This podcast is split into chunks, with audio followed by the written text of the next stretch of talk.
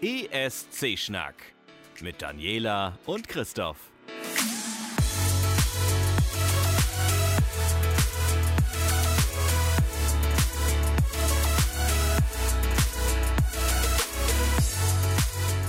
It is with great regret we have to announce the cancellation of the Eurovision Song Contest 2020 in Rotterdam.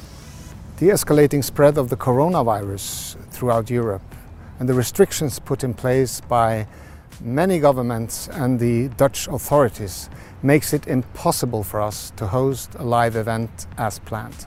We are very proud of the Eurovision Song Contest that for 64 years have united people all around Europe. And we are deeply disappointed about this situation.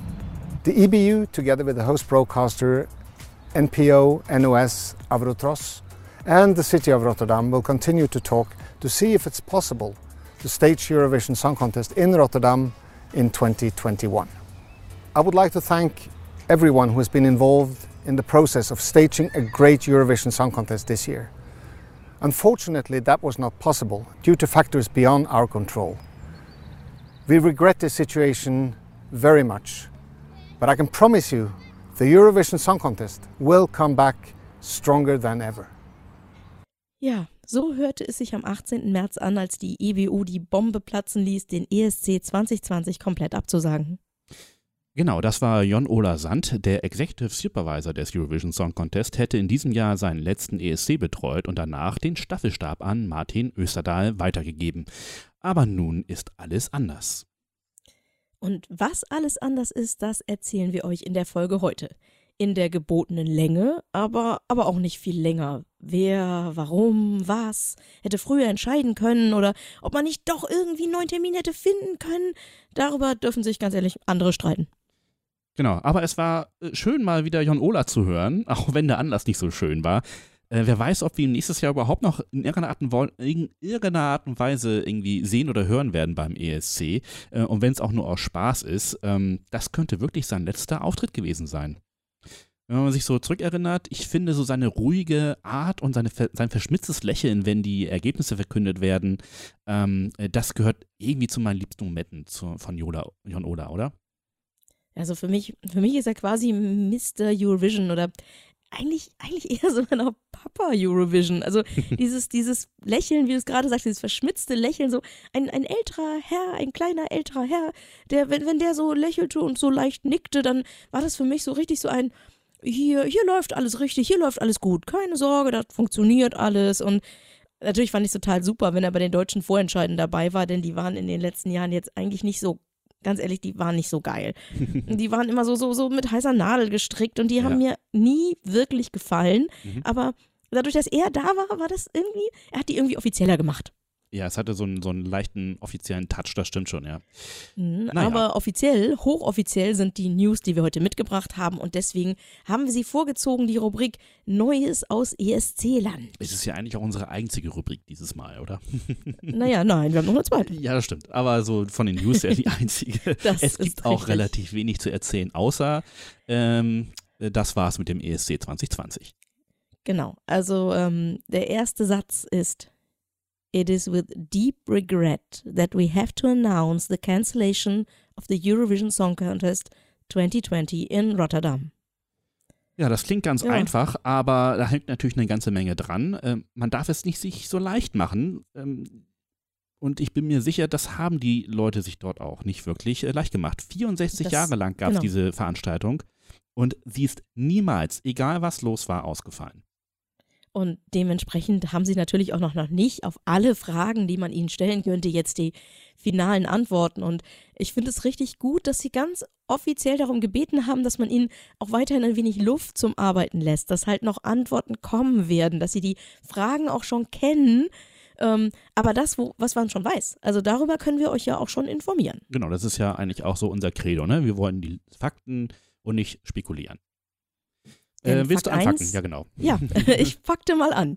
Äh, Fakt 1, es wird ausfallen. Es wird nicht verschoben. Es wird keinen Nachholtermin in 2020 geben. Denn äh, ganz ehrlich, finde mal einen Termin, an dem alle Zeit haben. Und Das wie kriegen ja nicht mal weit- wir hin. wie weit in die Zukunft soll man da gehen? Niemand weiß, wie sich die aktuelle Situation weiterentwickelt. Ob, ob unsere Reisefreiheit weiter eingeschränkt bleibt, ob sie noch weiter eingeschränkt wird. Zurzeit darf ja niemand nach Europa rein, also in die EU-Staaten rein. Und deswegen ist es auch Quatsch zu fragen, ob die Veranstaltung einfach ohne Publikum stattfinden könnte, denn die Leute kommen ja nicht ins Land. Ne? Ne? Die Niederlande haben wirklich dicht gemacht. Und was man auch immer nicht vergessen darf, wir sagen ja immer, nach dem ESC ist vor dem ESC. Und das bedeutet, wenn man die Veranstaltung jetzt später macht, dann ist für die Planung für 2021 quasi keine Zeit mehr. Genau, das ist, wird wirklich ähm, sehr eng dann. Ähm, es wird laut EBU also wirklich nicht in irgendeiner Art und Weise einen andere, anders gestalteten Wettbewerb geben. Ähm, natürlich wird monatelang vorbereitet. Jedes einzelne Land ist da ähm, irgendwie anders unterwegs. Aber äh, so ein zweiwöchiges Happening mit Künstlerinnen und Delegationsmitgliedern und äh, allen möglichen Fans, ähm, das ist doch eigentlich auch, worum es dann geht. Wir wollen ja zusammenkommen, gemeinsam Fernsehen machen, gemeinsam Fernsehen gucken, gemeinsam singen, gemeinsam Musik machen und auch dann gemeinsam entscheiden, welcher Song der beste war. Und ähm, das geht natürlich über Ländergrenzen hinweg. Aber ähm, online oder ohne Publikum oder äh, irgendwie anders, das äh, steht einfach dem ESC nicht wirklich. Ja, denn, also das ist ja etwas, ich weiß, ich wiederhole mich, aber ich finde, es passt jetzt auch gut, denn ich habe mich in den ESC als, also sozusagen als erwachsener Mensch verliebt, als ich mitbekommen habe, dank äh, TV Total Sondershows, was da eigentlich passiert.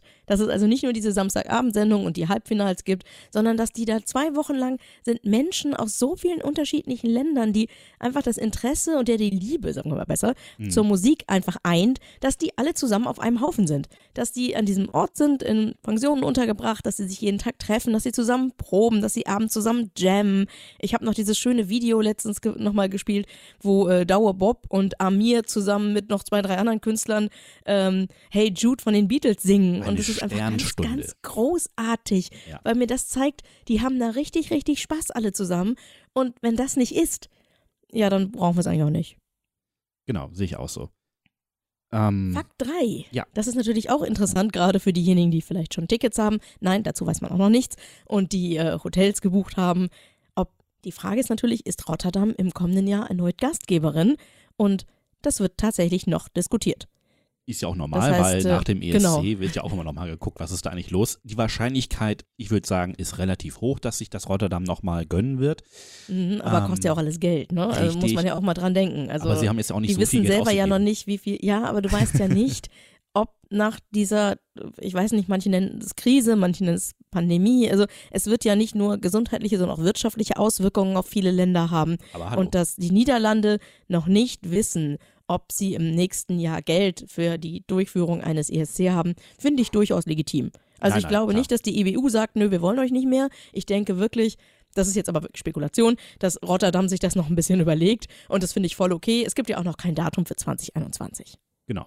Also ich wäre da auch äh, ganz entspannt. Ähm, der, der Austragungsort ist momentan unsere kleinste Sorge. Und äh, wo wir gerade bei Aber es Sorgen halt sind. gefragt. Genau, äh, richtig. Fakt 4 ist übrigens auch äh, eine, eine Sorge, die man dann irgendwie lange Zeit hatte. Äh, was passiert eigentlich jetzt so mit den ganzen Songs und so? Könnten die rein theoretisch dann nächstes Jahr antreten? Und da sagt die EBU, ah, ah, nein, ist nicht drin, weil äh, die Regeln sagen, für den jeweiligen ESC, äh, für den jeweiligen ESC-Jahrgang gibt es einen Stichtag, nämlich der 1. September 2020 und alle Songs, die vorher veröffentlicht wurden, sind für den ESC des äh, darauffolgenden Jahres äh, nicht gültig. So, das bedeutet also alles, was vor dem 21. September 2020 veröffentlicht wurde, also im Grunde genommen alle ESC-Songs, die ähm, eigentlich jetzt 2020 antreten sollen, sind für 2021 nicht zugelassen. Das heißt aber wichtig nicht- zu sagen, Ja. ja. achso, ja bitte. Das heißt aber nicht, dass natürlich die Künstler, die unter Umständen intern ausgewählt wurden oder durch einen Vorentscheid äh, nicht wieder antreten dürfen. Das ist natürlich vollkommen okay. Ähm, es gibt auch schon, da kommen wir gleich zu, ein paar Länder, äh, die gesagt haben, äh, natürlich schicken wir unseren, unseren äh, äh, Künstler, den wir jetzt da ausgesucht haben. Was mir noch wichtig ist, bevor ähm, Legendenbildung losgeht, ähm, wir haben ja gerade gesagt, die IBU ist da sehr strikt, was das Datum angeht. Das haben aber nicht eine Handvoll Menschen in Genf entschieden und dann ist das so, sondern es gibt tatsächlich eine Gruppe, die nennt sich die Eurovision Song Contest Reference Group und die repräsentiert die Sendeanstalten. Und die haben alle miteinander gesprochen und haben dann zugestimmt, wie viel Zähneknirschen dabei war, keine Ahnung, ähm, dass die allgemeinen ESC-Regeln halt auch weiterhin gelten werden. Also die Sache mit dem 1. September 2020, das haben nicht zwei, drei Köpfe entschieden, sondern da haben die Sendeanstalten auch mitentscheiden dürfen und haben sich dann so entschieden. Genau, aber ein paar Länder haben schon gesagt, äh, erstens, dass sie beim ESC 2021 dabei sein werden also wirklich schon fest zugesagt und haben auch schon gesagt, äh, dass die Künstler, die sie jetzt eigentlich für 2020 ausgesucht haben, auch 2021 antreten werden. Und darunter sind äh, Aserbaidschan, dann Belgien, was mich sehr freut, weil ich ein riesen Hooverphonic-Fan bin. Ich habe mich so gefreut auf deren Auftritt beim Halbfinale. Ähm, Bulgarien freut mich auch. Victoria scheint irgendwie ganz nett zu sein. Die macht auch gerade viel auf Twitter. Äh, Georgien ist, äh, hat sich auch entschieden, seinen Künstler anzutreten. Griechenland, Israel, die Schweiz, Spanien und die Ukraine und natürlich auch die Niederlande. Da gab es auch äh, ein riesen ähm, Video auf äh, Twitter, gesagt haben, äh, selbstverständlich ist ähm, unser Künstler nächstes Jahr wieder dabei. Ja, sehr cool. Ich warte jetzt darauf, ich, ich gebe es ganz offen zu, ich, ich äh, bin ziemlich der Meinung, wir sollten Ben Dolic trotzdem schicken. Ich habe einfach keine Lust auf irgendeinen Vorentscheidskrampf. Das ist, ah oh Gott, wir haben so lange damit jetzt rumgenervt, dass ich denke, ganz ehrlich, NDR, ihr habt vielleicht andere Sorgen, kümmert euch um andere Dinge. Macht den Jungen einfach ein bisschen bekannter jetzt. Wir haben jede Menge Zeit dafür, aber jetzt, nee. Ja. Nee, bitte nicht. Ja, ja, äh, die werden sich was ganz Schlaues ausdenken. Ich bin da auch völlig offen, was das angeht. Wir sind in einer Situation, äh, dass, dass wir eigentlich, im Grunde genommen haben wir eigentlich andere Sorgen als den ESC und ich möchte mir darüber, also über solche Kleinigkeiten wie, ob jetzt Ben gehen soll oder nicht, gerade gar keine Gedanken machen. Das steht hinten irgendwo an Priorität Nummer 9999. Andererseits mhm. ist das eine gute Möglichkeit, um ein bisschen, wie soll ich es sagen, Gehirnhygiene zu betreiben. Ja. Denn ne, es ist wirklich so, wenn du nur noch eingeschossen wirst auf Fotos von leeren Supermarktregalen angeblich. Wenn du das große Bild siehst, siehst du, es ist alles andere voll, nur jemand hat das Graupenregal leer gemacht, keine Ahnung. Ähm, einfach mal über was anderes reden zu können, ist einfach schön. Und das ist ja auch mit ein Grund, warum wir diesen Podcast gerade aufzeichnen. Genau, wir wollen euch ja gleich, kommen wir nämlich dazu, ähm, ein bisschen ablenken, ein bisschen gute Laune machen und ähm, euch auch mitdiskutieren lassen. Aber ähm, ein paar Reaktionen, die mir sehr ans Herz gegangen sind, ähm, äh, aus dem Netz, sage ich mal, äh, die sind eigentlich ganz interessant und äh, wie so die einzelnen Leute so damit umgegangen sind, wie der ESC. Ähm, äh, warum der ESC und wie der ESC abgesagt wurde. Unter anderem Ralf König, den kennt man vielleicht von so Comics wie Das Kondom des Grauens. Ähm, der bewegte Mann. Der bewegte Mann, genau. Äh, ganz viele Sachen halt. Also er macht wirklich äh, ganz, ganz, ganz tolle Comics. Und ähm, er drückt quasi in einem kleinen Comicstrip, den er, den er, den er bei ähm, Facebook veröffentlicht hat und den mir Merci Cherie, der Podcast, äh, in meine Twitter-Timeline äh, gespürt hat, äh, drückt er im Grunde genau das aus, was alle gedacht haben. Den Link findet ihr dazu auf escschnack.de. Aber es ist wirklich. Ich klicke ihn ähm, gerade an. Ja, mach das mal. Es ist wirklich, es ist so, dieser, so, so hat sich das für mich angefühlt. es lädt. Ja. Du kannst in der Zeit weitererzählen, genau. weil die beiden anderen News sind auch noch von dir. Dann erzähl ja, doch genau. durch. Das Sunstroke Project Zeit, kennen wir alle. Äh, wer nicht.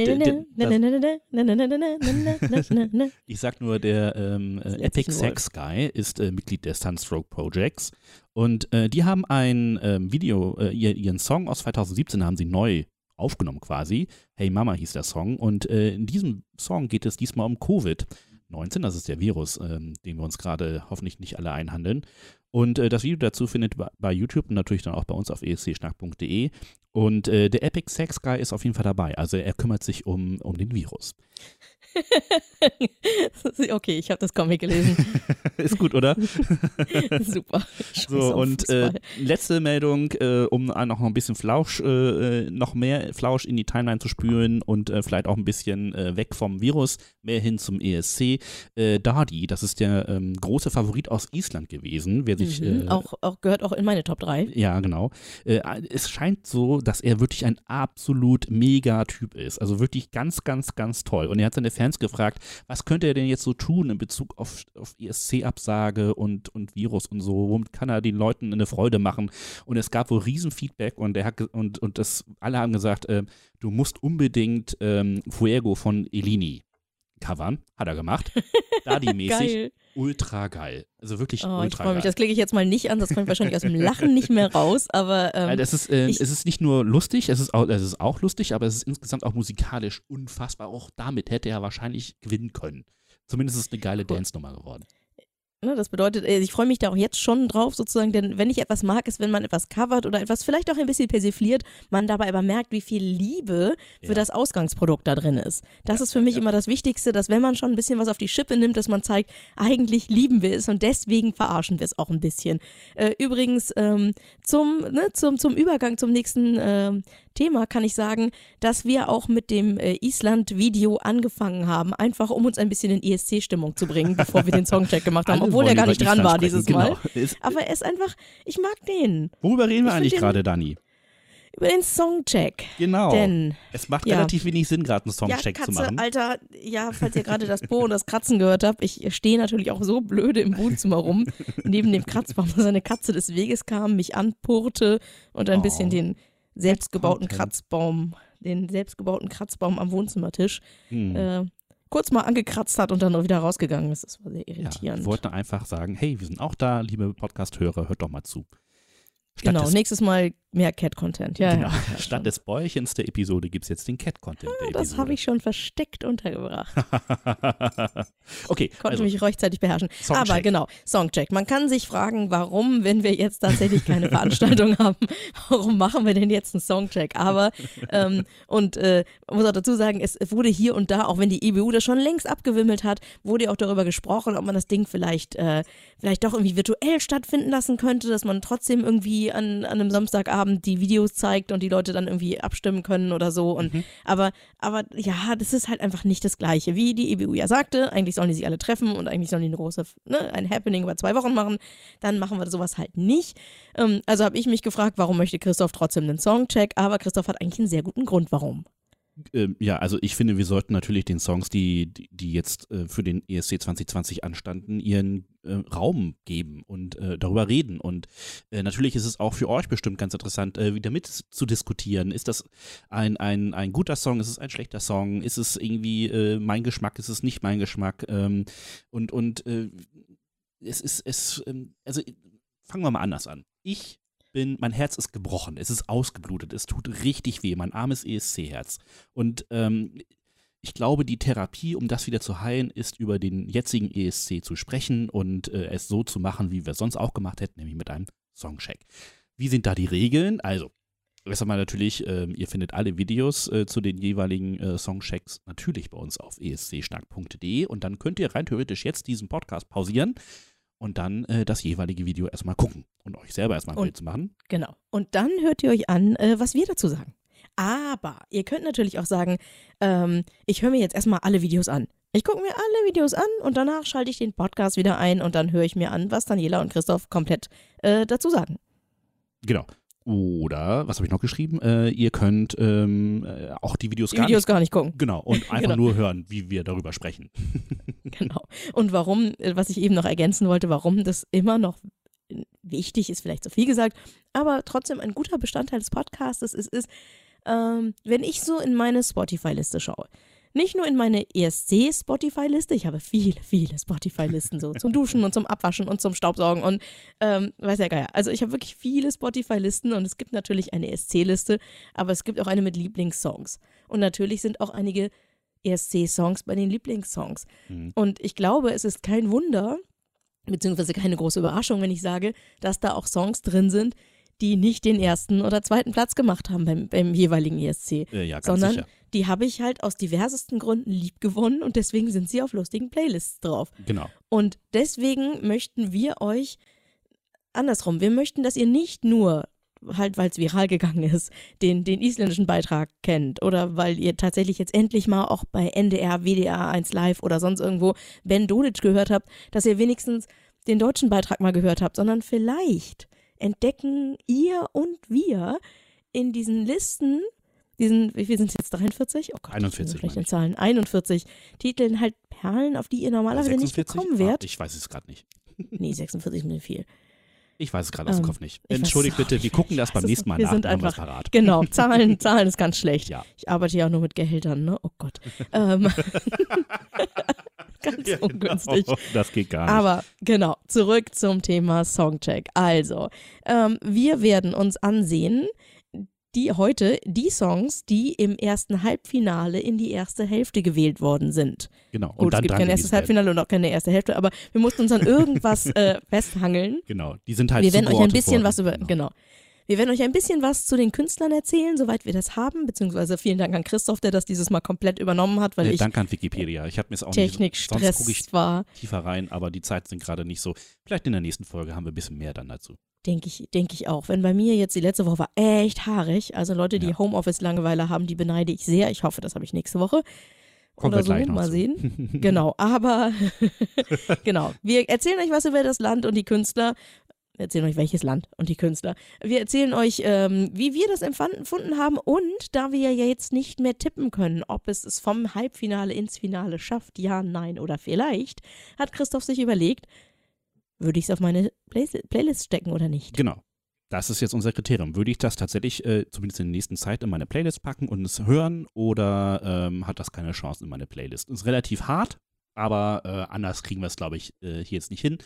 Und ähm, ja, wollen wir einsteigen, Dani? Wen haben wir diesmal dran? Wir gehen nach Australien. Genau. Und die Künstlerin heißt Montagne und oder Montagne und sie äh, singt den Song Don't Break Me. Eigentlich heißt die gute Jessica Alyssa Cerro. Sie wurde 1995 in Sydney geboren. Und auch wenn sie bereits vor dem Schulabschluss beim Musikwettbewerben erfolgreich teilgenommen hatte, äh, wartet sie sie bis nach dem Abschluss, um dann ins Musikgeschäft einzusteigen. Also ich finde, es ist mal ganz erfrischend, jemanden zu haben, der nicht mit vier angefangen hat, Gitarre zu spielen. Ja, aber da habe ich ein ganz tolles. Ja. Es gibt einen deutschen Schlager, der mir sofort eingefallen ist, als ich das gelesen habe. Ich weiß leider nicht mehr von wem, das ist natürlich fies, aber der Song geht im Prinzip: Ich gehe noch zur Schule, ich habe keine Zeit, ich muss noch viel lernen, darum tut es mir leid. Ja, genau, das ist ein gutes Credo. Weil sie irgendwie entweder ein, ein, ein, ein Model Scout oder, oder halt irgendwie so ein, so ein Ah, Plattenboss oder sowas angequatscht Typen. hat. Aber das ist genau das ist mega. Ich gehe noch zur Schule. Ah, jetzt erinnere ich mich. Doch, doch, doch, doch, jetzt weiß ich. Ich muss noch viel lernen. Also mega niedlich. Ja, Könnte auch stimmt. ein ESC-Song der 60er oder 50er gewesen sein. Aber nein, sie äh, hat dann tatsächlich äh, ernsthaft Musik gemacht. Genau. 2014 äh, ihre erste Single veröffentlicht mit einer Band namens Hilltop Hoods. Äh, zweiter Platz der australischen Charts, das heißt, man kennt sie dort.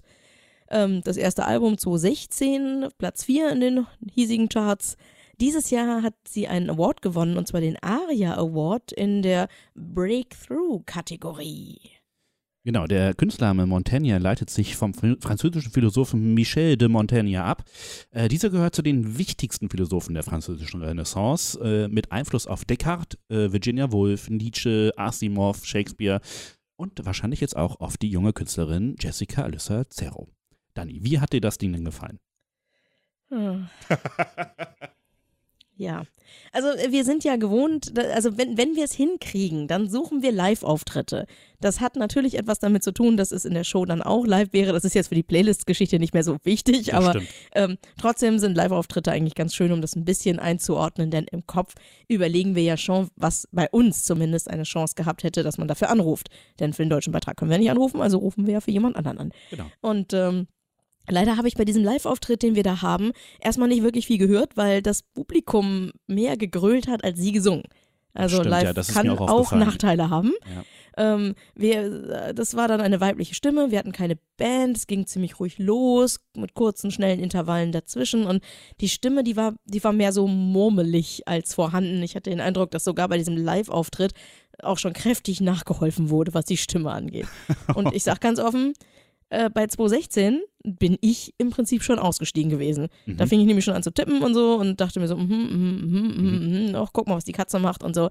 Ähm, auch wenn sie jetzt, die Sängerin versuchte wirklich noch so ein paar Töne aus ihrer Stimme rauszupressen, aber live hat sie mich einfach nicht, nicht überzeugt, keine Chance. Genau, ich sah auch ein relativ, oder ich hörte vielmehr ein relativ langes Intro. Ähm, viel gemurmelte Lyrics am Anfang zumindest. Äh, begleitet äh, wurde das Ganze durch so ein Elektropop. Pop-Ding irgendwie, was dann sich auch ein bisschen geändert hat, aber im Grunde genommen versprach es mehr, als es nachher gehalten hat, weil es so eine Elektroballade wurde. Also das habe ich auch noch nie so erlebt, dass es äh, tanzbare Ballade, also fand ich irgendwie schräg. Irgendwie. Ja, Ja. aber das Problem ist ja eigentlich tatsächlich auch, ähm, dass es äh, die Stimme ist. Ich fand jetzt die produzierte Version war auch mehr so, hm, so, hm, ja, mal sehen. Was nett war, ich habe mir danach ja das Video, das Live-Video angeguckt. Mhm. Sie halt als Mensch mit blauen Locken und so einer lustigen Harlequin-Halskrause. Das Problem war nur, dass diese, diese lustige Krause sie beim Singen halt permanent gestört hat. Ja, Sie rannte da rum, es pustete ihr dauernd ins Gesicht und ich dachte, Alter, ist das nervig. Ja. Dann dieses, dieses Herzchen ins Gesicht gemale und so. Und das waren Herzen, die ich dachte, das wären einfach nur Punkte. Naja, achso, es war irgendwie verlaufen. Vielleicht Hm. verlaufene Punkte meinetwegen auch. keine Ahnung. Sah es für mich aus wie ein Ähm, Punkt. Live-Performance, die hat echt, die, die hat einen mitgenommen. Die Tänzerinnen waren gut, da war viel Ja. Power, die Bühne hat wirklich ihr Bestes getan, um den Song irgendwie zu beleuchten. Ja. Aber denn Ist, ohne ist dir aufgefallen, wie Bühne, viele Kameraschnitts äh, es gab? Ja. Nicht meine einen. Fresse. Ja, das war einfach immer drehen, drehen, drehen, Ja. machen, drehen, tun. Wo ist sie gerade? Ich war immer nur auf der Suche, wo sie gerade ist, weil die Kamera so durchdrehte. Naja, ich fand das Und- aber ganz spektakulär und auch relativ geil, äh, passend gerade zu der Performance und zu dem, was sie da gesungen hat. Es ist, war halt, also ihr müsst euch das so vorstellen, ähm, es war tatsächlich der Live-Auftritt und es gibt in diesem Live-Auftritt bis auf eine kurze An Stelle am Anfang, ähm, da gibt es einen kleinen Videoeffekt, aber der von derselben Kamera gekommen ist, ähm, gibt es nicht einen Schnitt, es ist alles mit derselben Steadicam gemacht und sie entfernt sich und kommt immer näher und ähm, äh, bewegt sich halt um die Person herum. Ich fand das eigentlich ganz spannend. Also das war für mich sogar eher der spektakulärste Part von diesem ganzen Beitrag. Was mich vor allen Dingen gestört hat, ist, ach Gott, die Katze ist wieder vom Tisch gesprungen. ähm, was, was mich ein bisschen gestört hat, war, dass die Qualität der Tänzerin zeigte, dass ihre Tanzperformance eher so ein bisschen willkürlich aussah. Also sie machte dann irgendwelche Bewegungen, die Mhm. meiner Meinung nach überhaupt nicht zu den anderen passten, aber auch nicht so, dass man sagte, sagen könnte, oh, es ist irgendwie genau konträr oder so und deswegen so geplant. Es war einfach, ach, ich fand es einfach schade.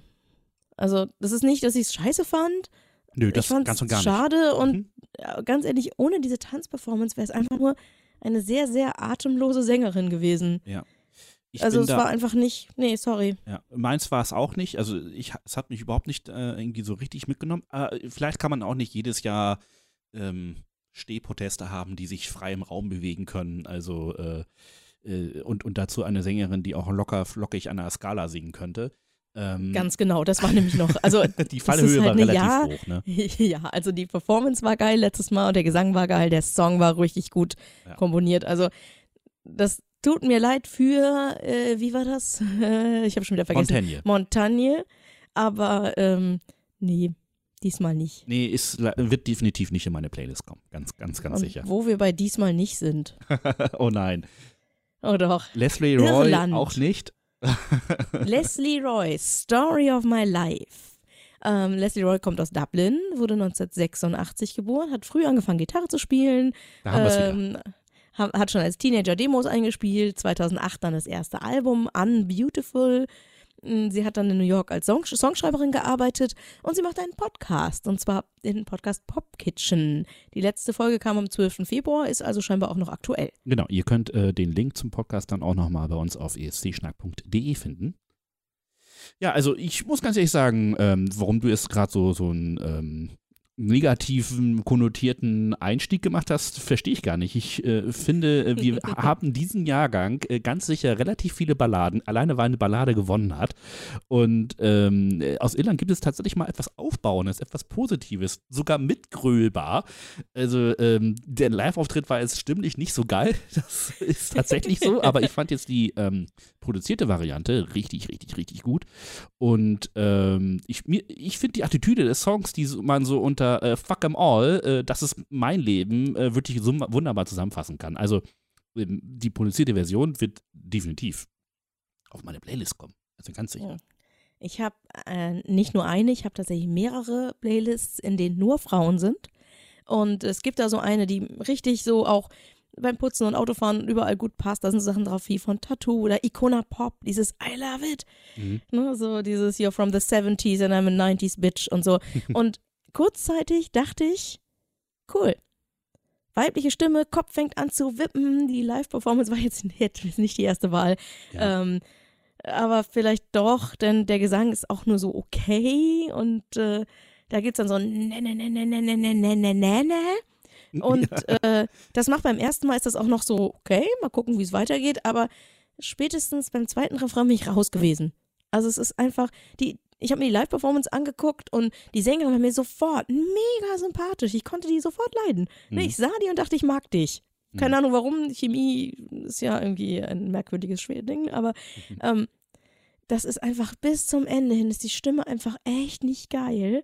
Und das habe ich dann natürlich auch in der abgemischten Version, das klang natürlich schon ein bisschen besser, aber habe ich das auch nur noch rausgehört und leider gerade das letzte Drittel total uninspiriert. Also, sorry, nee. Also, schade, aber es kommt definitiv nicht auf ESC-Perlen. Vielleicht höre ich mich noch ein paar Mal rein, dann kommt es auf eine von diesen Mädels-Listen, aber auf eine ESC-Liste kommt das Ding nicht. Ah, okay. Wir gehen nach äh, Litauen und äh, da wird The Roop mit dem Song On Fire antreten.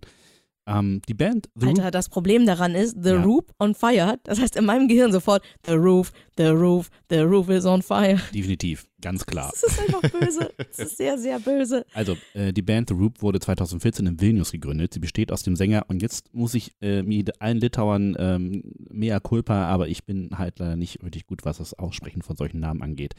Äh, Vaidotas Valiukevičius, Mantas Banisaukas, äh, der ist an der Gitarre und der Schlagzeuger Robertas äh, Baranaukas ist der Schlagzeuger halt, wie gesagt. Ähm, naja, Banauskas, gab es nicht mal einen Fußballer, der so hieß? ich will das nicht ausschließen. Also es gibt bestimmt auch in Litauen richtig gute, Nein, ich meine, der in Deutschland spielte. äh, keine Ahnung.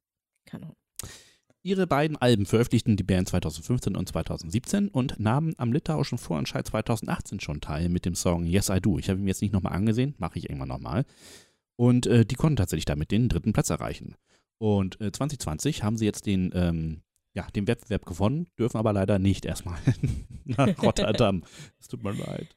Was auch ein bisschen schade ist, genau. In unserer Playlist haben wir zwei Videos für euch. Einmal live und einmal abgemischt. Mhm. Und ähm, machen wir mal zuerst den Live-Auftritt. Äh, drei Männerstimmen, die gemeinsam auch einen wirklich schönen Klang haben. Die sind nichts wirklich Besonderes, die Stimmen jetzt live, aber zusammen klingen sie wirklich gut. Und ähm, das Intro, das geht los und es macht auch ein bisschen neugierig. Dann, muss ich zugeben, fehlt mir ein bisschen was. Es plätschert da so ein bisschen so dahin, es kommt auch nicht mehr so wirklich viel.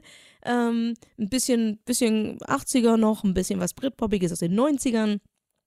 Was aber bei dem Live-Auftritt- 80ern und 90ern. Genau. Ah.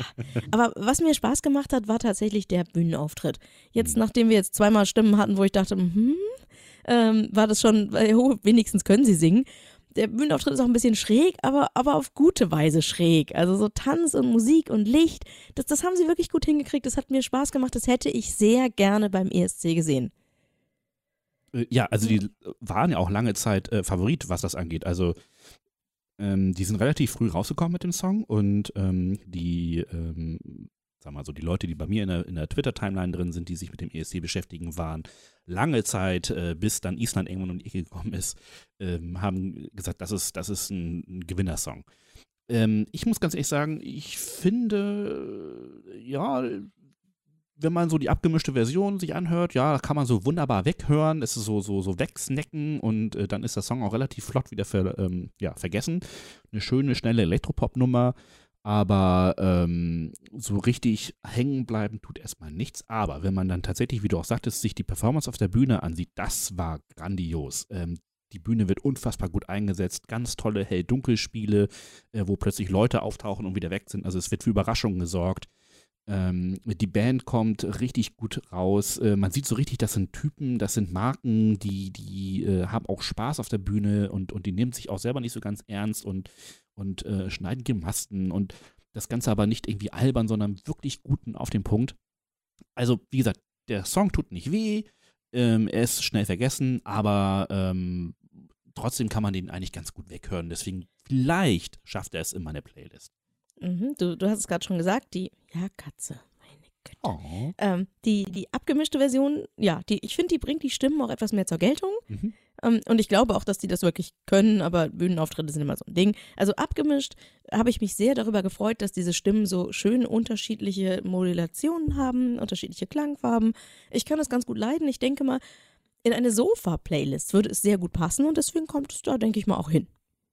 Ja, ich glaube, das hat einen guten, einen guten Platz gefunden bei dir. Wir gehen nach Nordmazedonien. Vasil mit dem Song You. Vasil heißt eigentlich Vasil Garvanliev und wurde 1984 in Mazedonien geboren. In den frühen 90ern lebte er in den USA und in Italien, er studierte Gesang in Kanada und lebte eigentlich erst seit 2018 wieder in Nordmazedonien, dann auch in seinem Heimatort in Strumica. Er hat schon ESC-Erfahrung, denn er war letztes Jahr als Background-Sänger für den von mir ja sehr hochgeschätzten und auch sehr erfolgreichen Song Proud von Tamara Tode oh Gott, ich bin so schlecht in Nachnamen. Podesta. Tudewska. genau, also vielleicht erinnert ihr euch, sie trug dieses grüne Kleid und hatte diese ganzen Spiegel, die bei Sergei völlig unnütz waren, die waren bei ihr ganz großartig und ich habe immer gesagt, guckt euch Nordmazedonien an, guckt euch Nordmazedonien an. Ich wurde ein bisschen belächelt und ich, ha, ich habe mich sehr gefreut, dass das Ding halt wirklich gut ankam. Umso trauriger Ähm, ist eigentlich dieser Beitrag. Ja, Ich bin zu Tode gelangweilt, wenn ich mir das Ding Mhm. ansehe. Ein absolut generische Dance-Nummer, äh, die ich sag keine mal Höhepunkte hat. Balkan-Pop-Baukasten. Ja, aber auch wirklich dann so äh, der, die günstige Variante, weißt du? ja. Äh, Also äh, kein interessanter Beat, keine interessanten Aspekte irgendwie an diesem Song, nichts, worauf man sich freuen könnte. Man hat im Hintergrund so mal kurz so anklingende ethnische Klänge, aber das war es im Grunde genommen auch schon. Also selbst wenn das auf einer Bühne spektakulär inszeniert worden wäre, verspricht das Video, was wir dazu jetzt gesehen haben, irgendwie so gar nichts. Genau, denn wir haben jetzt kein Live-Video, diesmal haben wir direkt nur die Produktion. Und so, so am Anfang denke ich so, oh, geht los, so ein bisschen im Hintergrund, so ein, ich habe das Gefühl, ein Akkordeon gehört zu haben, ganz leicht. Und es war so, ne, wir waren auf dem Sofa und vom Sofa kam von Jan so eine Tango-Assoziation, aber das war dann sofort vorbei, als dieser Beat eingesetzt hat. Das war einfach, also es, ey, es ging gar nicht. Es war unglaublich schlecht. Aller Liebe. Das ist so, so unglaublich lieblos, wie ich sagte gerade schon, der Balkan-Pop-Baukasten zusammengeklöppelt. Ja. Es gab zwar irgendwie eine kurze Durchschnaufpause, wie es in den Songs ja immer gerne genommen wird, so, hm, hier noch eine Bridge und so, aber ich sag mal ganz offen, ich bin nicht interessiert. Nee, da bin ich auch raus. Keine Playlist. Das kann man übrigens auch über den nächsten Beitrag sagen, nämlich äh, Russland wird es definitiv nicht in unsere Playlist schaffen. Ähm, Little Big Uno, wer- äh, Little Big wollen Uno singen oder wollten Uno singen und äh, mehr als dass sie homophobe Arschlöcher sind, äh, muss man über diese Wichser nicht wissen. Ich habe mir das so ein bisschen angeguckt und habe ein bisschen rumgelesen. Äh, Christoph hat da zwei schöne Links, unter anderem ne, von Nikolaus Vegas und auch von Quer. Ähm, es gibt dann Leute, die sagen, ja, die nehmen gar nichts ernst, das muss man so und ihr habt doch hier Hatari habt ihr doch auch und bla und Sülz und hey, nee. Selbst wenn sie keine homophoben Arschlöcher wären, ne, das ist mir quasi in dem Moment jetzt egal, denn der Song ist scheiße. Die Darstellung ist scheiße, alles da dran ist scheiße. Es geht los, es geht gut los. Ich habe ja gerade eben noch beim, beim Thema der Isländer, die jetzt äh, Fuego neu aufgenommen haben, Ja. noch gesagt, wie schön das ist, wenn, wenn man halt die Liebe zum Originalprodukt sieht. Und hier haben wir halt irgendwie so ein bisschen 60-Style. An der Seite ein dicker Typ, der versucht Sport zu machen. Alle Leute gucken schwerst genervt und gelangweilt. Die Performance ist einfach bunt und scheiße. Also es ist wirklich, die machen sich lustig. Die machen sich ganz definitiv lustig über etwas, was ich gern mag. Von dem, was sie aber auch Und, selber äh, nicht verstanden haben. Also es na, ist so eine noch. Also Latino-Disco-Dance-Nummer. So Und dazu einen Swinging 60s-Style Style, reinzubringen, den zum Beispiel, wenn man Austin Powers guckt, da ist er mit Liebe persifliert. Ja. Gar keine Frage. Aber das hier, das ist einfach nur Scheiße. Und dann, das ist nicht witzig. Und der Song ist auch noch lahm. Weil ich habe mir den Song danach dann doch nochmal angehört ohne alles und da bleibt nicht mal was hängen. Also raus mit euch aus allen Playlists. Das ist Scheiße. Fuck 'em. Kommen wir zu jemandem, der äh, schon in meiner Playlist drin ist. Wir kommen nach Schweden. Oh, das sind The Mamas mit Move. Genau. Es ist absolut falsch zu sagen, dass The Mamas äh, die Background-Sänger von Jörn Lundwig sind. Ähm, sie sind The Mamas und sie bestehen aus der Amerikanerin Ashley Haynes äh, und aus den beiden Schwedinnen Lulu Lamotte und äh, Dina Jonas Manner. Ähm, sie traten äh, dieses Jahr im ersten Halbfinale des Melodiefestivals auf und gewannen dieses und zogen damit natürlich dann direkt ins Finale nach Stockholm ein. Und sie haben es extrem knapp, leider so ein bisschen zu meinem Leidwesen, gegen Dotter äh, gewonnen. Äh, so ein Punkt oder sowas war es, glaube ich. Und wirklich nur so ein paar tausend Stimmen. Ähm, Jedenfalls, äh, die Gruppe selber wurde 2019 im Grunde genommen für John Lundwig äh, von äh, Paris äh, Renita gegründet. Und ähm, so hatte dann John natürlich einen richtig, richtig geilen Gospel-Background, der dem Song wirklich gut getan hat. Ähm, sie ver äh, Paris ver verließ aber die Gruppe äh, nach dem ESC 2019 und so blieben halt diese drei Sängerinnen übrig, die sich dann tatsächlich dann für den Melodiefestival noch einmal ähm, engagiert haben. Und ähm, alle haben sehr große Erfahrung, was Gospel angeht. Zum Beispiel Ashley hat eine ähm, hat Gospel in den USA gemacht und hat ein Gospel-Musical in Schweden aufgeführt und ist deswegen in Schweden gelandet. Lulu kommt aus Malmö und war 2008 beim schwedischen ähm, Idol dabei und hat 2013 als Background-Sängerin beim Melodiefestival ähm, gearbeitet. Und Dina kommt aus Stockholm und sie ist Chorleiterin und äh, war als Background-Sängerin bei Melodiefestivalen, aber auch bei Popgrößen wie Katy Perry, Jerry Williams und Eric äh, Sade dabei.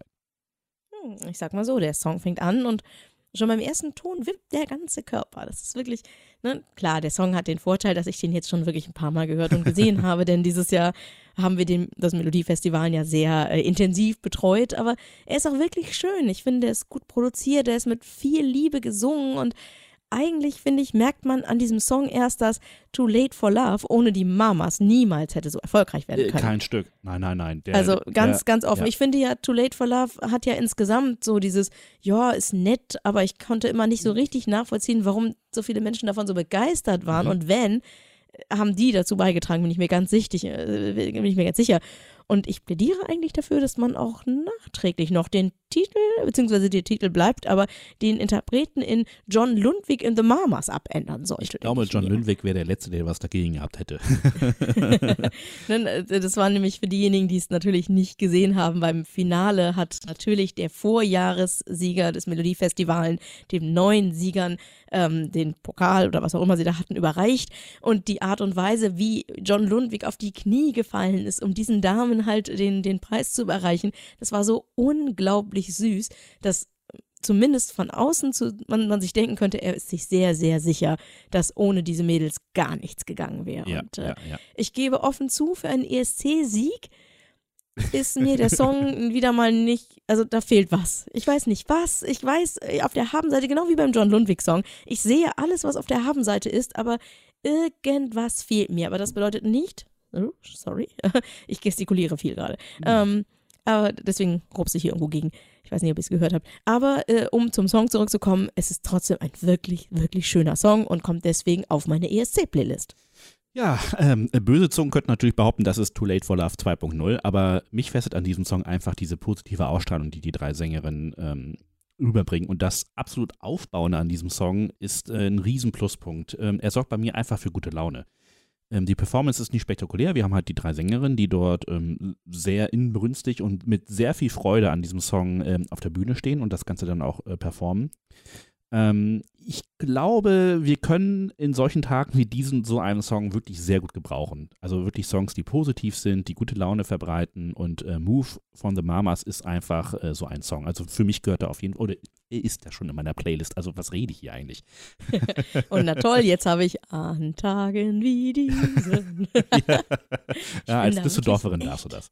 Ich bin da wirklich echt leicht zu triggern, was sowas angeht. Dann hüpfen wir doch lieber schnell äh, Slowenien. nach Slowenien zu Anna Soklic mit Voda. Genau. Sie ist eine slowenische Sängerin, genau, es kommt also auch von dort, hat den Song auch selbst geschrieben, Musik und Text. Am Musik hat noch ein bisschen jemand anders mitgemacht, aber eigentlich ist ihr Ding. Sie wurde 1984 in Savica geboren. Ähm, ihr erstes Projekt hieß Diona Dim, zu dem nach und nach mehr Musiker dazu kamen und dann so ein Team bildeten. Seit 2004 traten sie dann zusammen bei verschiedenen Wettbewerben auf. Sie selbst war dann 2012 beim slowenischen X-Factor und belegte dort den fünften Platz. Wie findest du denn den Song? Also eine Bombastballade will ich es mal nennen. Ich, so wie der ESC sie eigentlich ja auch braucht. Also jeder ESC braucht so eine Ballade. Ähm, und auf Slowenien ist in diesem Fall dieses Jahr Verlass gewesen. Eine äh, sehr langsame Ballade. In den Strophen wird sehr zurückhaltend arrangiert ähm, und lebt dann im Refrain extrem auf. Ähm, da wir hier weder einen Lauf, da wir hier wieder einen Live-Auftritt präsentiert bekommen, ähm, muss ich sagen, dass ähm, hier die Stimme leider auch ein bisschen wenig überzeugend äh, war. Also sie war schon überzeugend, aber es war jetzt noch nicht so, wo ich sage, wow, jetzt hat es mich aus den Socken gehauen. Ähm, aber was mich wirklich ähm, über, überzeugt hat an dem Song war, dass äh, die Performance und ihr Gesang mich trotzdem emotional mitgenommen haben. Und ähm, das ist zwar ESC-Contest, Klischee 100 Prozent, also der, der Regel, Regler ist ganz nach rechts, aber mir gefällt das irgendwie. Aber es ist noch nicht Disney. Es Nee, ist nur nee, nee. das Powerballade. Ist, ja, aber ESC-Powerballade. Bombast, aber sowas von. Also, denn genau, also das, was, was mir als erstes in den Sinn kam, war diese, diese dunkle Frauenstimme, die mir in äh, Originalsprache, das finde ich ja schon auch schön, also Oh ich ja, vermute stimmt. mal, dass es slowenisch ist, ähm, offenbar eine Geschichte Äh, an der richtigen Stelle kommt das Drama in der ansonsten eher dezenten Musik. Also die Musik gibt sich Mühe, die Stimme halt zu unterstützen und nicht irgendwie zu erschlagen. Und Stimme hat sie. Da bin ich mir naja, also wenn man die letzten Jahre betrachtet, wäre sie nur Durchschnitt für das, was wir bisher heute, außer den Mamas jetzt äh, gehört haben, ist es schon echt großes Kino. Ähm, Jan ist der Meinung, dass er eine Aubergine besingt. Und äh, das ist ganz ehrlich, äh, der, es gibt ab und zu so Begriffe, die klingen ein bisschen wie Aubergine. Und ich finde, das ist genauso legitim wie jede andere Interpretation. Warum denn nicht? Und äh, genau, es, ähm, äh, ja, also ich bin schon, wie gesagt, ich bin schon wirklich dankbar, dass die Stimme beim Live-Auftritt vorhanden ist, eine ziemlich gute Figur auch macht. Und das ist offensichtlich in diesem Jahr noch nicht ganz selbstverständlich. Leider bleibt der Song einfach, einfach, der bleibt ohne große Höhepunkte. Ähm, dass Powerballaden mich eigentlich abholen können, das hat Tamara aus Nordmazedonien Mhm. im letzten Jahr gezeigt, aber Anna aus Slowenien, die schafft es dieses Jahr nicht, muss ich sagen. Ah. Denn auch, auch beim Auftritt, beim Live-Auftritt, als ich da mal geguckt habe, ich gebe zu, ich war überrascht, dass sie blond ist. Ich hätte auf dunkelhaarig, ich weiß nicht warum, ich hätte auf dunkelhaarig getippt. Wer weiß, ob ähm, das ihre richtige Farbe ist. Also, Genau, also blond mit weißer Klamotte haben wir auch schon mal durchexerziert. Es ist einfach schade, wir, wir kommen durch so, so einen dunklen. Wir kommen durch so einen dunklen Blätterwald durch. Ich habe also wirklich viel erwartet, als das Video losging.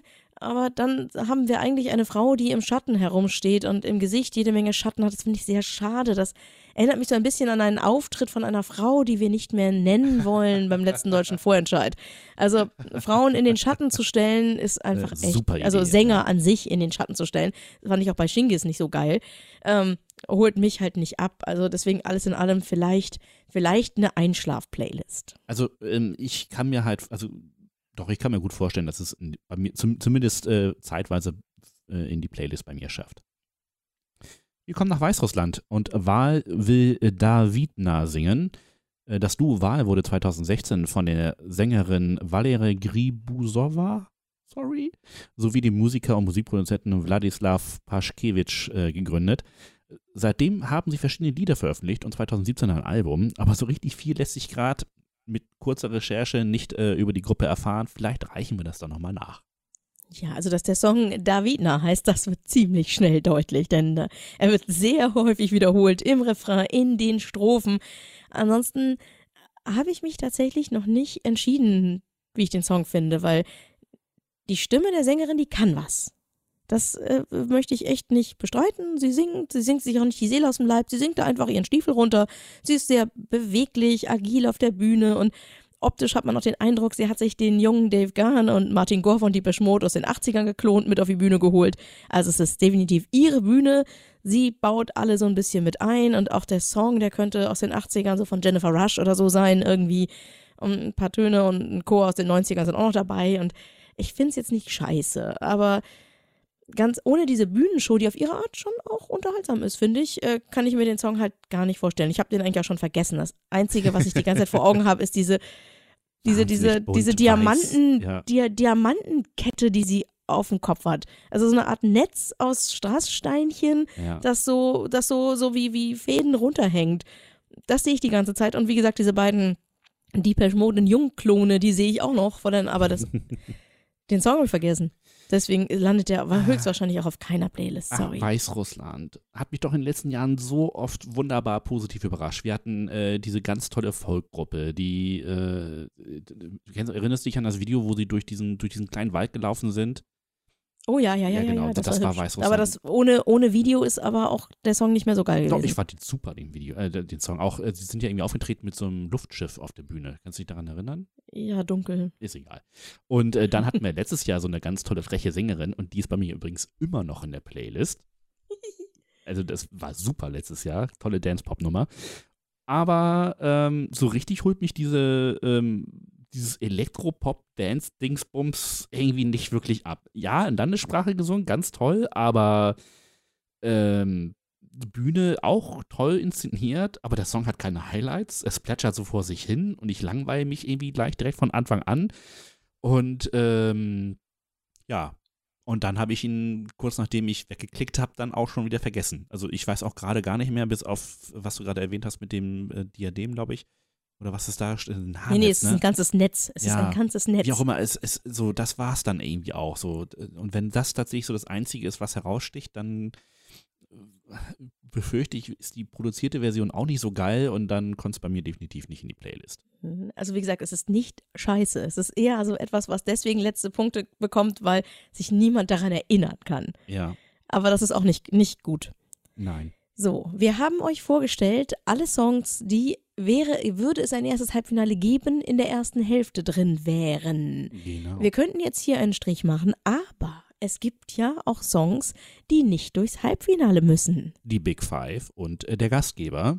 Und Genau. ähm, Und für diejenigen, die vielleicht tatsächlich wirklich bei Folge 71 zum allerersten Mal dabei sind, das soll's geben. soll's, weißt du eigentlich, wie viel Zeit Menschen jetzt haben, Podcasts zu hören? Vielleicht willkommen, sind willkommen. sie jetzt, vielleicht sind sie jetzt dabei und finden uns ein bisschen strange, aber ich sag mal so, ähm, es hat schon eine Menge Menschen gegeben, die diesen Podcast nur hören, weil sie entweder Christoph oder mich oder uns beide leiden mögen und die dann plötzlich bei der nächsten ESC-Veranstaltung mit ziemlich viel Wissen glänzen können und sich denken, äh, hä? Woher habe ich das denn? Also, ist eure die Chance. Big Five sind die fünf Länder, die, wenn sie nicht dabei wären, dafür sorgen würden, dass schon erheblich weniger Fernsehpublikum dabei wäre. Das sind die. Sag ich mal ganz offen. Genau. Sind nicht die, die dir das meiste Geld geben oder sonst irgendwie, sondern Das es ist wirklich so, ja, möglich, aber das ist nicht der Punkt. Nee. Der Punkt ist, wenn die nicht Zuschauer. zugucken, dann guckt es einfach keine Sau. Das ist einfach, naja, also es gucken halt einfach weniger. Und deswegen hat man gesagt, okay, äh, England, Italien, Spanien, äh, Frankreich, Großbritannien, Deutschland und der Gastgeber, wie beim Fußball, ihr seid die Big Five plus eins. Ihr dürft direkt ins Finale. Ihr müsst euch nicht qualifizieren durchs Halbfinale. Das kann ein Vorteil sein. Man kann echt größten Schrott schicken. Da gab es schon ein bisschen was in den letzten Jahren. Und es kommt trotzdem ins Finale. Man hat aber natürlich auch das Problem, dass die Leute den Song dann zum ersten Mal hören. Das heißt, Halbfinal-Gucker, Hörer, kennen den Song nicht und sagen, oh, den kenne ich vom Halbfinale, den kenne ich vom Halbfinale, den habe ich noch nie gehört. Genau. Hat also sein Gutes und sein Schlechtes, aber ähm, heute gucken wir uns also einen dieser Big Five plus eins Teilnehmer an, und zwar Großbritannien. Genau. Und äh, James Newman wird mit My Last Breath antreten. Und Leute, bevor jetzt hier alle durchtreten, nein, nein, nein. Äh, ja, sie sind Brüder, aber es ist nicht der Bruder, der schon berühmt ist, in Anführungsstrichen, sondern es ist der Bruder, der im Hintergrund sehr erfolgreich war. Äh, also James Newman hat tatsächlich ein Problem mit seinem sehr kleinen Bruder äh, John. Der hat nämlich schon diverse Sehr kleinen, Platin- sehr berühmten aber auch, ne? ja, genau. Der hat ganz viele Platin- und Goldplatten schon äh, eingeheimst. Das kann James noch nicht so wirklich von sich behaupten, also als Sänger jetzt. Als Songschreiber schon. Ähm, ist eigentlich nämlich viel spannender. Er könnte, ähm, er konnte sich schnell als Songschreiber etablieren und schrieb an Hits wie äh, Waiting All Night von Ella Eyre mit. Also das ist wirklich einer der größten gewesen. Äh, dazu kam er als Komponist und ähm, dazu war er Komponist und trug mit äh, seiner Stimme zu Songs bei. Und äh, wenn man sich mal so die englische Wikipedia mit der Liste der Songs ähm, durchscrollt, an denen er teilgenommen hat oder an denen er mitgesungen hat oder an denen er mitgeschrieben hat oder die er komponiert hat, dann ist die verdammt lang, länger als bei seinem kleinen Bruder. Und ähm, da sind auch ganz schön krasse Namen dabei. Also der Typ kann sich wirklich zum ähm, Schwergewicht in der britischen Musikindustrie entwickeln. Mhm, Und wenn man dann noch guckt, äh, er hat das Ding ja nicht alleine geschrieben, sondern zusammen mit Adam Argyle und äh, Ed Druitt und Ian James. Äh, wenn man sich von denen die Einträge anguckt, dann fängst du wirklich an äh, zu denken, Alter, das muss, das muss der Song werden. Die haben sich angeblich, haben die sich übers Wochenende in der Blockhütte eingeschlossen Ja, so und haben, äh, haben so einen Song zusammengestellt, ähm, wo du denkst, so viele geile Namen. Das ist wie bei Kinofilmen, die einfach vor Prominenten nur so strotzen. Und naja, es ist leider auch das Ergebnis. Gar ist nicht. leider bei mir da endlich wieder mal etwas, bei dem äh, Christoph und ich uns nicht einig sind. Und deswegen denke ich mir, darf Christoph zuerst sagen, wie er Oh, ihn wie findet. Also, äh, My Last Breath ist leider nur eine produzierte Version, die wir zu hören bekommen haben. Ähm, aber er ist äh, schon seit einiger Zeit jetzt mein Dark Horse äh, in diesem Jahr gewesen. Äh, kurze Erklärung, was das eigentlich heißt. Alle reden über Italien, Island, Litauen, äh, sogar über Deutschland, aber keiner sprach irgendwie über England und ähm, James Newman und äh, My Last Breath. Und ähm, in den ersten Reaktionen war er auch äh, in meiner Timeline bei Twitter nicht wirklich irgendwie ähm, äh, gut aufgenommen worden. Also die Skepsis war relativ groß. Aber äh, auch am, ich auch am Anfang fand ihn auch nicht so richtig geil, aber er hat sich wirklich entwickelt bei mir. Ich muss ganz ehrlich sagen, ähm, je länger ich halt äh, das Lied gehört habe, desto mehr hatte ich so das Gefühl, boah, der könnte am Ende vielleicht doch sogar als Sieger irgendwie hervorgehen. Ähm, was, was haben wir denn da? Wir haben ähm, ein grandios arrangiertes Lied. Am Anfang haben wir die Gitarre, relativ treibend, danach kommt ein hammernder Beat ähm, und, und äh, der so einen richtig marschierenden Druck aufbaut, dieser Song. Und äh, dann kommt eine absolut hammergeile Stimme rein äh, von James. Und ähm, ich glaube, mit der richtigen Inszenierung auf der Bühne wäre das endlich mal wirklich ein Song gewesen, mit dem Großbritannien eine kleine Chance gehabt hätte, zumindest ganz weit oben aufzutauchen. Ähm, hm. ja. Ähm, der Vorteil, den man hat, wenn man es wirklich mehrfach schon gehört hat, du sagst es ja gerade selbst, mhm. ne? es ist, ach, ich fand ihn beim zweiten Mal geil. Alter. Ähm, ich habe ihn kein zweites Mal gehört, ich gebe es zu. Also beziehungsweise ich habe angefangen und dann habe ich ihn irgendwann ausgemacht. Also ich sag mal so, das Video steigt ein, also das fand Jan auf dem Sofa das sehr gut äh, kundgetan mit Weisheiten aus Lebensberaterbüchern. Also ja, ja Atem das ist ein bisschen Alter. cheesy, da gebe ich dir recht. Ja, habe ich gedacht, hm, na gut. Der Song und alleine dann, hätte es dann gepackt. eigentlich geht's dann gut los. Doch, das muss ich sagen. Die Gitarre am Beginn, die mag ich echt leiden. Und dann steigen so nach und nach weitere Instrumente ein und ich, ich bin echt zufrieden damit zu dem Zeitpunkt. Und auch die Männerstimme, die ist okay. Gefällt mir. Finde ich, find ich gut, ist alles in sich stimmig. Da sind 20 Sekunden ungefähr rum. Und ich bin schon ganz zufrieden, so, ja. Aber es wird tatsächlich schon eintönig bei mir.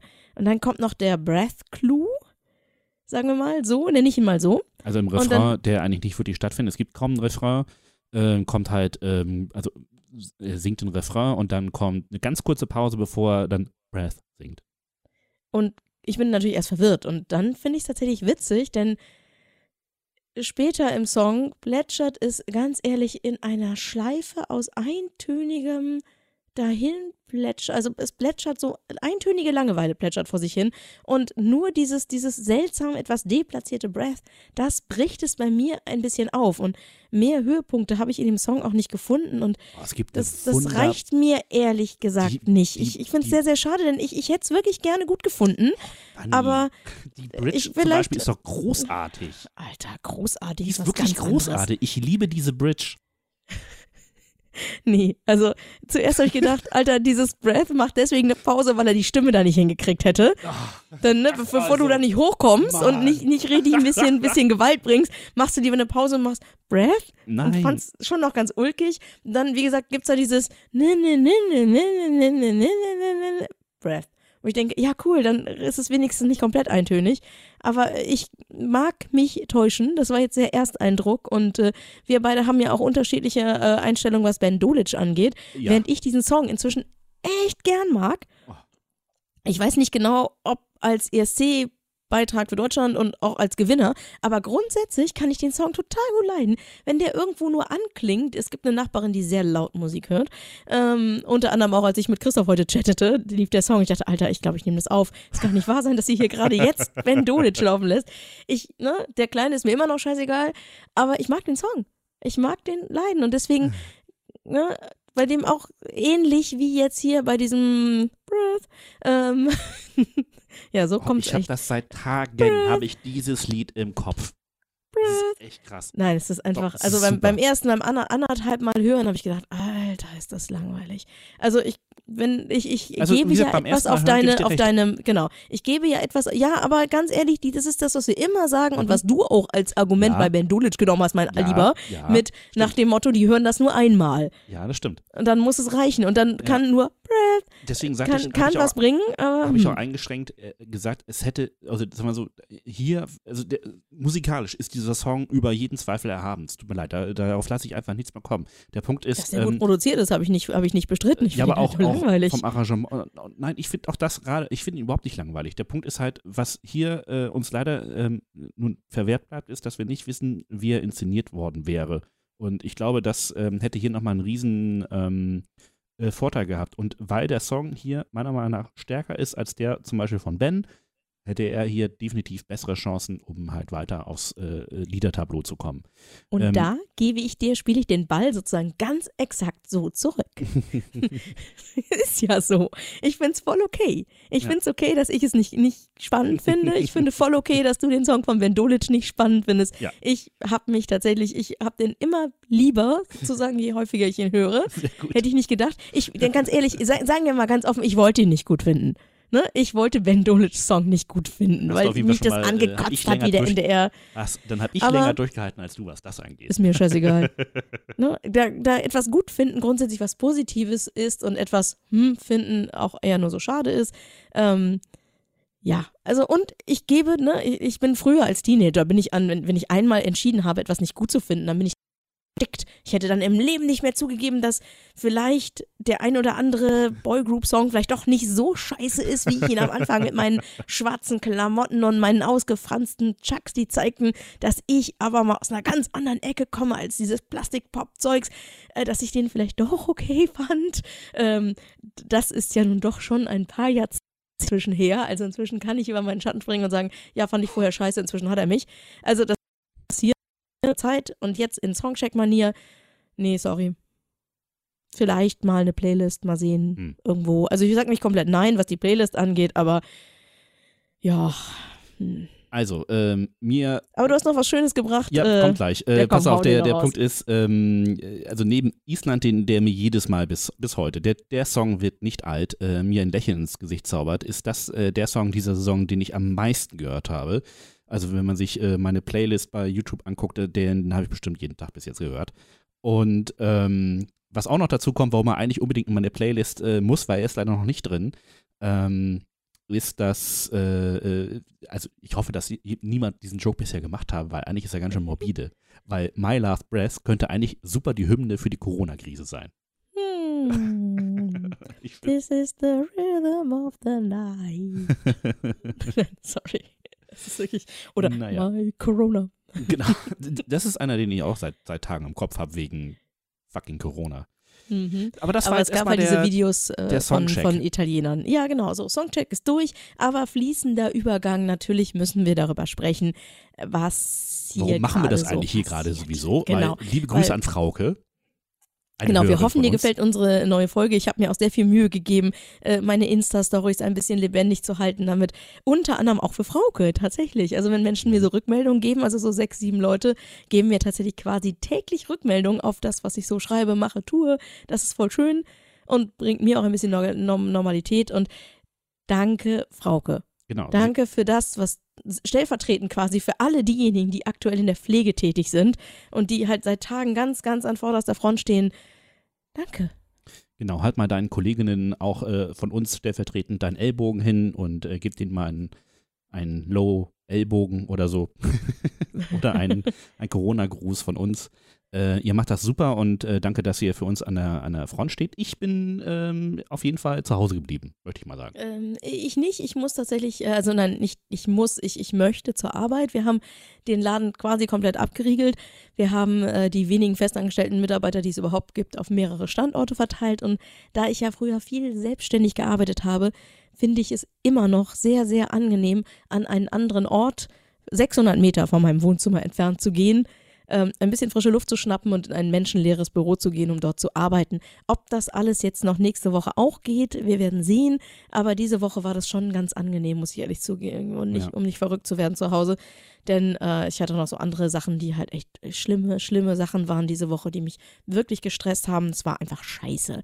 Ja. Ähm, Warum Ja, übrigens sich also- Daniela so komisch anhört, sie steht mir nicht gegenüber, sondern wir machen das ganz vernünftig. Äh, sie, sie ist nicht im Studio, sondern macht Homeoffice, äh, Podcast Homeoffice. genau, denn seit wir das letzte Mal eine Folge aufgenommen haben, ist ja eine ganze Menge passiert. Genau. Diejenigen, die diese Folge so quasi direkt nach Erscheinen hören, hallo, liebe Grüße, die befinden sich gerade in der genau selben Situation wie wir, die wissen, wovon wir reden. Aber diejenigen, die irgendwann Jahre später mal eine Binge-Runde durch alte Folge machen, denen hilft eventuell die Erinnerungsstütze Corona. genau. Das bedeutete in meinem Leben nämlich, von jetzt auf gleich haben wir am Freitagnachmittag letzter Woche alle Sportstätten geschlossen. Wow. Und damit wurde dann diese, diese so langsam aufsteigende Sorge der letzten Wochen, die halt von allen Seiten kam und der sich wohl keiner richtig entziehen konnte, die wurde auch bei mir dann plötzlich so richtig ernst. Ja, also und bei dir, ist, wie äh, ist das wie? Es ist katastrophal. Ich arbeite in einer Werbeagentur und äh, wir sind in den letzten zehn Tagen von ähm, 120 Prozent Auslastung auf null gefallen. Also äh, mal so von so zwei kleinen Sachen haben wir abgesehen, dass da äh, Leute kommen wollten, die irgendwelche Hotlines auf die Website haben möchten oder ähm, irgendwie ein Hinweisschild oder sowas, äh, ist, haben wir auf einmal nichts mehr zu tun gehabt. Und das macht dann auch mal direkt erstmal schlaflose Nächte. Und ähm, das ist insgesamt natürlich, äh, wenn dazu kommt, äh, die Sorge um, um die, also wenn, wenn Sorgen um Gesundheit dazukommen und äh, die jetzt auch noch Sorgen um, um Job und um Geld und um, äh, kann ich meine Miete bezahlen, irgendwie dazukommen, sind das echt äh, ähm, keine schönen Tage im Moment, zumindest auch nicht für mich und deswegen ähm, kann ich so ein bisschen nachvollziehen, dass einige Leute gerade ein bisschen durchdrehen.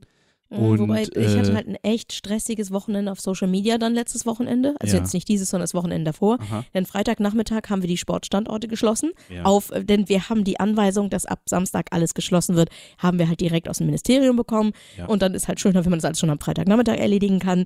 Denn dann sind noch nahezu alle Kollegen da, bis auf die, die freitags halt sowieso frei haben, weil eh alles irgendwie Teilzeitjobs sind.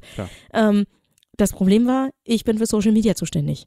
Das bedeutet, ich hatte ein echt stressiges Wochenende, denn ab Minute sechs des, der Information, dass wir die Sportstätten schließen müssen, Ja. haben die Leute Fragen gestellt. Ich will gar nicht mehr sagen, was die alles gefragt haben, weil es teilweise mich echt angekotzt hat.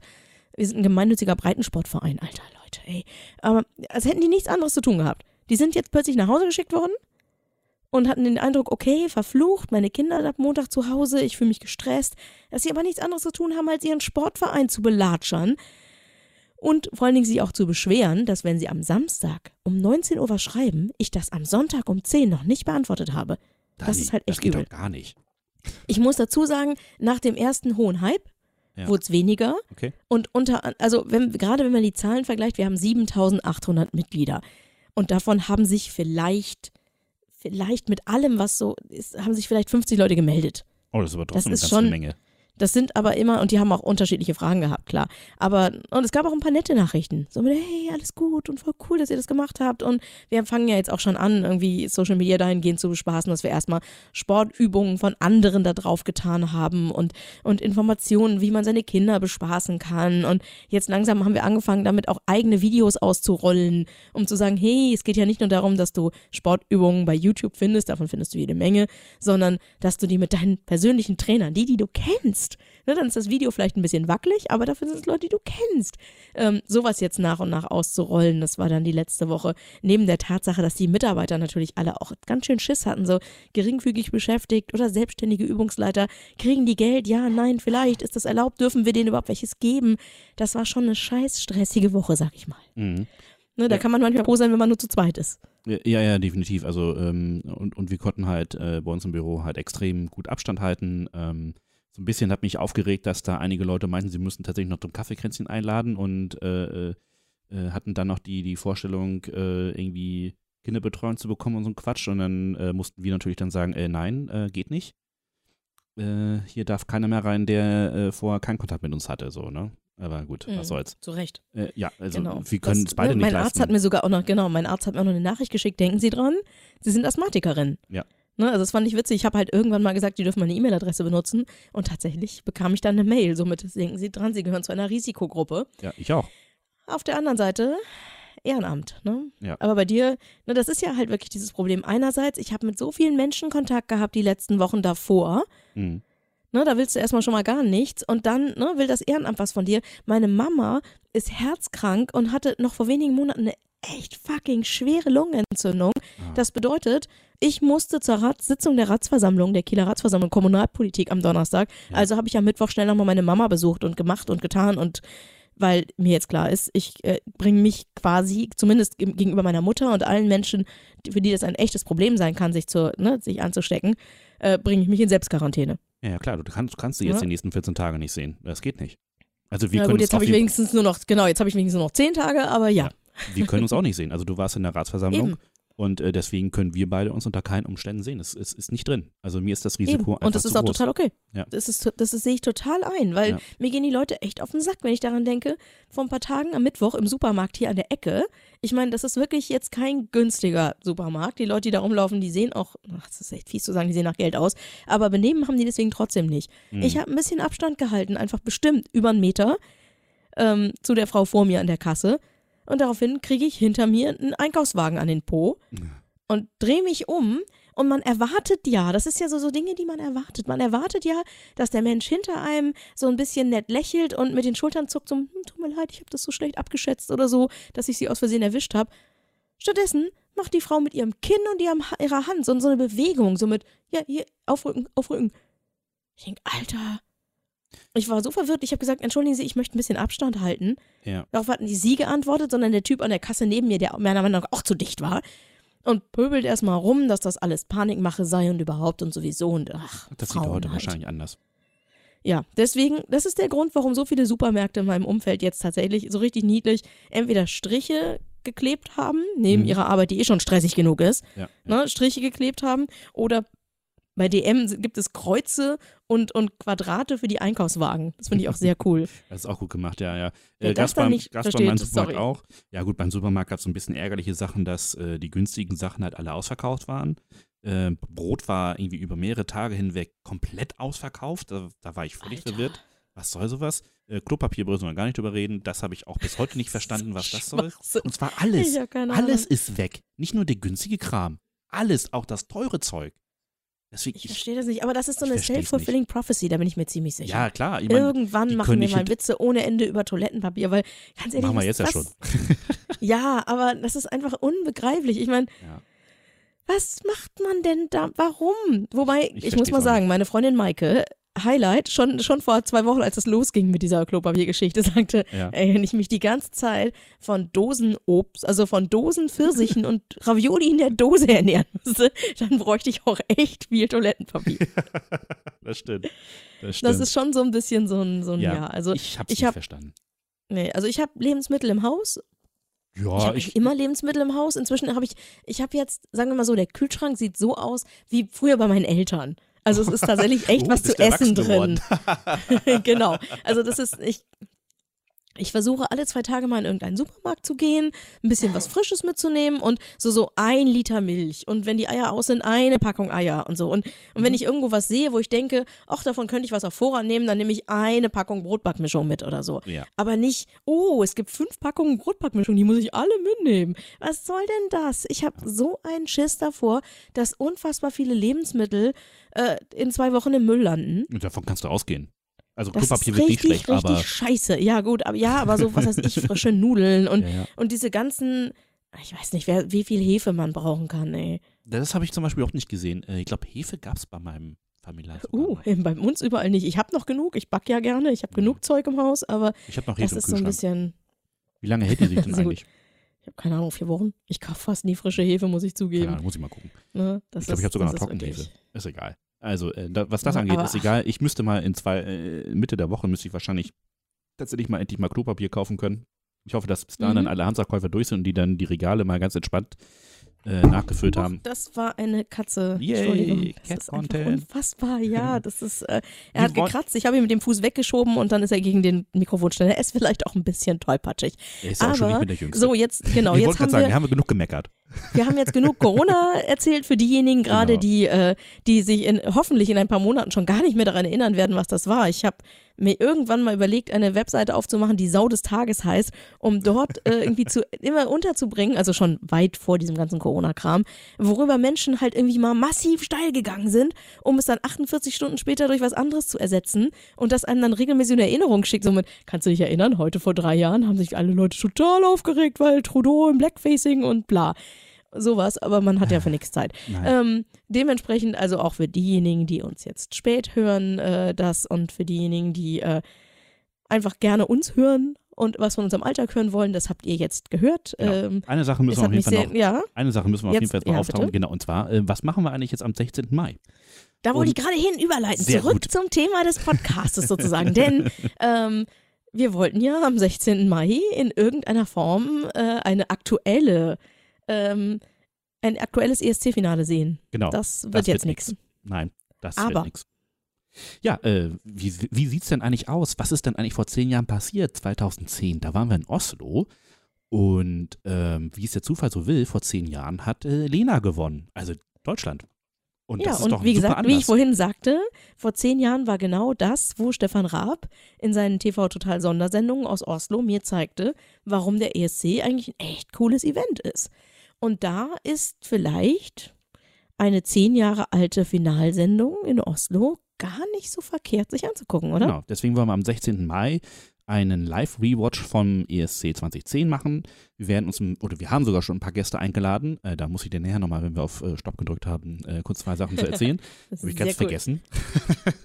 Egal, auf jeden Fall. Äh, wir haben uns ein paar Gäste eingeladen. Ähm, ein paar ähm, bekannte Stimmen werdet ihr hören. Ihr werdet hier bei uns im Podcast ein paar neue Stimmen hören. Äh, das wird bestimmt super werden. Da freue ich mich schon richtig drauf. Wir werden bestimmt virtuellen Bestimmt. ähm, Käseigel haben. Äh, Ich werde mir einen machen, ganz sicher. ja, weil, weil ich glaube nicht, dass wir uns bis zum 16. Mai tre persönlich treffen werden, oder? Ich, weiß es nicht. Ich habe keine Ahnung. Das, das Beste ist, dass schon als es ganz am Anfang, als es noch hieß, ja, Kiel hat jetzt seinen ersten Fall, hieß es, jede Aussage, die man trifft, hat maximal eine Halbwertzeit von sechs Stunden. ja, Und äh, dabei lasse ich es eigentlich aktuell genau. auch. Also wir, Also wir ich gehen momentan Ahnung. davon aus, dass wir das tatsächlich komplett remote machen werden und zusammenschalten werden. Und äh, was ganz neu werden wird für den ESC-Schnack, ihr werdet es dann live verfolgen können. Das bedeutet, wir werden alle gemeinsam um 21 Uhr und 0 Sekunden auf den Startknopf drücken und dann können wir uns das gemeinsam komplett live ansehen. Und ihr werdet uns dann hören und ihr könnt euch dann den ähm, Podcast irgendwie, äh, den, den ESC 2010 von YouTube euch angucken und ähm, dann gleichzeitig, ähm, ja, mit dabei sein. Genau, also ähm, wie das jetzt ganz genau abläuft, ob in einer Watchparty oder in einer Videokonferenz, äh, welche Gäste wir genau eingeladen haben, ob wir vielleicht in den Tagen davor schon ganz kräftig uns darauf einstimmen werden, das planen wir gerade alles noch. Und dann Genau. Wie ihr ja gerade schon gehört habt, aktuell waren das zwei ziemlich stressige Wochen. Ich äh, freue mich schon sehr darauf, ob das bei mir nächste Woche vielleicht wirklich diese Homeoffice-Langeweile irgendwie losgeht, von denen andere, andere berichten. Ähm, wir wissen es nicht. Und äh, wie es jetzt so weitergeht, ich sag mal, flatten the curve. Ne? Genau. Ja, ähm, ich wir finde, wir kommen nehmen jetzt, weiter Sendungen auf. Genau, wir ähm, wollen den, den Songcheck, werdet ihr jetzt auf jeden Fall noch mindestens drei Folgen hören. Ähm, und was dann noch so passiert, das holen wir dann auch noch nach. Es wird bestimmt noch ein paar neue News von der EBU geben. Ähm, Genau, und wenn ich jetzt mal ein bisschen. Zeit habe, dann, Genau. dann werde ich ein paar Webmontag-Interviews endlich mal schneiden und äh, da gleich ne, schön eine, eine dreiste Werbung von etwas, bei dem Christoph und ich auch beteiligt sind. Ähm, am kommenden Montag ähm, und vielleicht noch viele, viele Montage weiter wird der Kieler Webmontag als Videostream angeboten und das finde ich voll toll. Ja, das ist wirklich super. Ich war beim ersten dabei. Ich habe mich über ähm, äh, Audioplattformen aufgeregt. Also da kann man äh, bestimmt vielleicht auch noch irgendwo was nachgucken oder so. Keine Ahnung. Mhm, Also jetzt bei dem, bei dem, der jetzt kommt, den wir wahrscheinlich, also der wird dann wahrscheinlich erst äh, schon, schon gewesen sein, wenn ihr das hört. Wir Ähm, da geht es dann um. Okay, wir, wir wollen bedeutet, dass Christoph die ganze Arbeit macht, möchte ich nur festhalten. Ähm, auf jeden Fall wird, wird eine liebe Freundin von uns, Melanie, wird ähm, davon berichten, wie das ist als Lehrerin jetzt in diesen Zeiten mit digitalen Tools und so weiter und was davon geht und was davon einfach nur wohlklingend ist. Da freue ich mich morgen Abend schon sehr drauf und da bin ich tatsächlich auch endlich wieder am Start. Da freue ich mich sehr. Genau. Ähm, kommen wir zum Ende der Episode. Ähm, auch wir wollen euch natürlich nochmal mit auf den Weg geben, äh, wenn ihr es noch nicht rausgehört habt. Bitte, bitte, bitte bleibt zu Hause, wenn ihr könnt. Ähm, ihr macht das bestimmt schon ganz prima, da sind wir uns ganz sicher. Also, bleibt genau, cool. geht zwischendurch spazieren, gar Genau. keine Frage. Bleibt Nehmt cool. jemanden aus eurer Ganz Familie mit, macht ein bisschen Sport draußen, das ist alles nicht das Ding. Gar kein Problem. Nur geht bitte den Leuten nicht auf den Sack. Rottet euch nicht in Gruppen zusammen und tut so, als wenn dieser, dieser Scheiß mit an der Grippe sterben viel mehr Leute. Nein! Nein. Meinetwegen hört euch den Drosten-Podcast vom NDR an, der wird euch nochmal ganz genau erklären, warum das alles Käse ist. So, Das macht er sehr gut, sehr ruhig, sehr entspannt. genau. Dann noch eine Empfehlung: Wascht eure Hände, ruft eure Lieben an. Ja, also ganz wichtig, Oh ja. ruft, die, ruft eure Leute an, äh, unterhaltet euch. Ihr habt jetzt genug Zeit wahrscheinlich. Und hört weiter Podcasts. Also wirklich, empfiehlt euch auch Genau. Empfehlt euch gegenseitig, gegenseitig welche, genau. Genau. Und, und wir wünschen euch von ganzem Herzen, bitte, bleibt gesund oder werdet gesund. genau. Brauchen euch. Genau. Also wir persönlich und die Welt und, und eure Liebsten alle brauchen euch. Also Genau. Und das, Flatten the Curve, Genau. Stay at Home, das, gilt hört auch, Podcasts. das gilt auch für dich, Dani. Schön, dass du äh, das heute mit mir gemacht hast. Das hat mir wirklich sehr viel bedeutet. Ähm, Ja, gut, dass wir uns auf jeden Fall unterhalten können. Das tat richtig gut.